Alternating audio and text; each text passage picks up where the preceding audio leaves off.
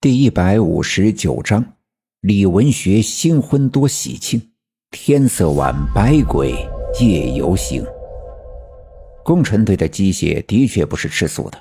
这天寒地冻的正月里，竟然只用了短短一两天的时间，便在大石碑周围挖出了一圈两米多深的大坑，用吊车把大石碑和埋在土里的碧玺一起吊了出来。接下来的活儿便是仔细活儿了。工程队要回填这个大坑，并且在下面打上坚实的地基，用来摆放碧玺，并把这个大石碑重新立起来。而一同前来的那几位文物保护的专家，便要研究大石碑上的碑文，并对大石碑进行修缮。这也是整个这项工程的重头戏，需要耗费的时间，远远比在天寒地冻的正月里挖这个大坑呀要多得多。不过，最令我爸爸纳闷的是，明明就在前两天，他和老郑在众目睽睽之下进入了大石碑后面的地洞，他们亲自走进了地洞底下那个宽阔的空间。凭估算也可以知道，就算挖大石碑周围这个大坑的所有的土都填入这个地洞，都未必能填满。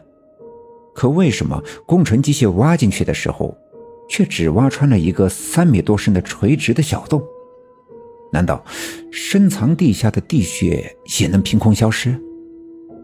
其实这些难以理解的奇异的事情都不是什么新鲜事了。既然这个地穴能凭空出现，那么凭空消失也是正常的。也许原本就没有那个宽阔的地穴，只是我爸爸和老郑同时产生的幻觉罢了。当发生的一些诡异的事情已变成司空见惯。那么就预示着将有更加不寻常的事情发生，而当这些事情即将来临，不管我们是否已经做好准备，都无法阻挡他的脚步。除了面对，便没有任何其他的办法。历史就是在这样一件又一件的出人意料的事情里缓慢的前进，而当这些事情无法挽留的变成历史。我们再回头看去，却觉得他们都在情理之中。历史总会在恰当的时候挑选一些恰当的人，赋予他们特殊的品质和本领，来披荆斩棘，维护这个世界固有的平衡。这些平衡便是生与死、善与恶、美与丑、幸福与苦难。刘家镇，这个有着几百年历史的小村落。正面临着一场大的无法预知的灾难，而没有人知道，今年只有八岁的我，便是在这个恰当的时候被老天挑选的恰当的人。而至于这个人为什么是我，或许只有老天才知道。大石碑的整个修缮过程，引起了刘家镇村民们极大的兴趣，几乎每天都会有一大批的人来围观。当然，每个人心里的想法不同。有的人一心的认为这大石碑的下面会有稀世珍宝，没准呀自己会有机会得到个一块半块的。有的只是觉得好奇，正月里闲着也是闲着，看着这些奇形怪状的机器也好长长见识，作为日后茶余饭后的谈资。石碑上记载的九缸十八锅。便在这些人的口中呀，是越传越深，甚至有人说自己在上山放羊的时候，便曾看到东山的羊坡上，远远的看到一处山凹闪闪发光。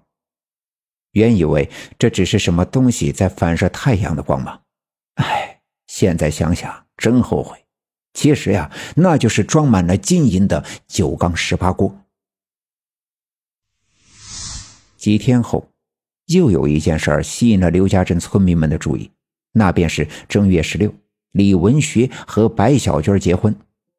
李文丽在村子里开小卖店，他为人善良热心，人们来买东西，有钱的买，没钱的东西也可以拿走，什么时候有钱，什么时候再还。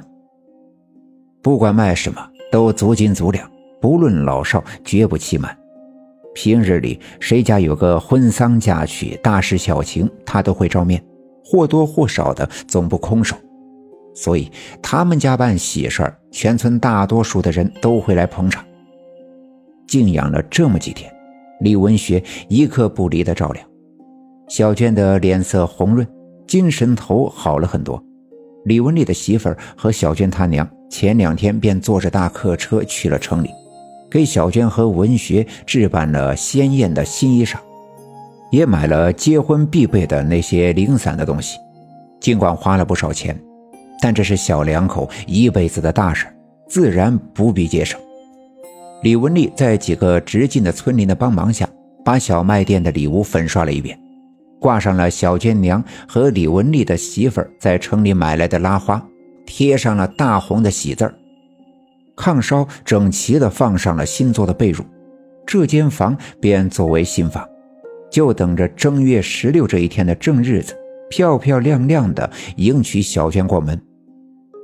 李文丽早就打算好，等李文学和小娟成婚以后，这家卖店就交给他们打理。自己和媳妇儿呀，在房后的田地边再盖上两间房，安心的去种他们的几亩地。